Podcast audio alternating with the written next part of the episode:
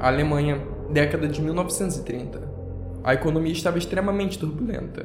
A crise econômica mundial, que havia se iniciado em 1929, havia atingido o país em cheio e milhões de pessoas estavam desempregadas. Na memória de muitos, ainda estava fresca a humilhante derrota alemã frente à França 15 anos atrás, na Primeira Guerra Mundial. E os alemães não confiavam em seu governo, fraco, conhecido como República de Weimar.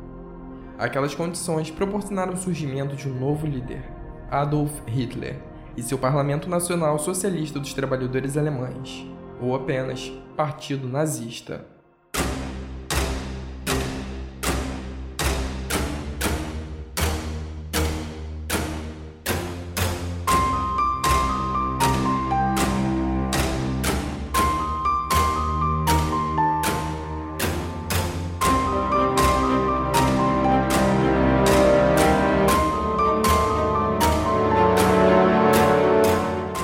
Hitler era um orador eloquente e ardiloso, que atraía um grande número de seguidores desesperados por mudança.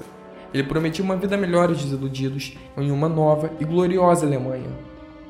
Os nazistas atraíam principalmente os desempregados, jovens e membros de classe média baixa, tais como os donos de negócios, funcionários administrativos, artesãos e fazendeiros.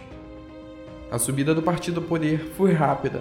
Antes da depressão econômica, os nazistas eram praticamente desconhecidos recebendo apenas 3% dos votos ao parlamento alemão nas eleições de 1924. E em 1932, no entanto, os nazistas tiveram 33% dos votos a mais do que qualquer outro partido.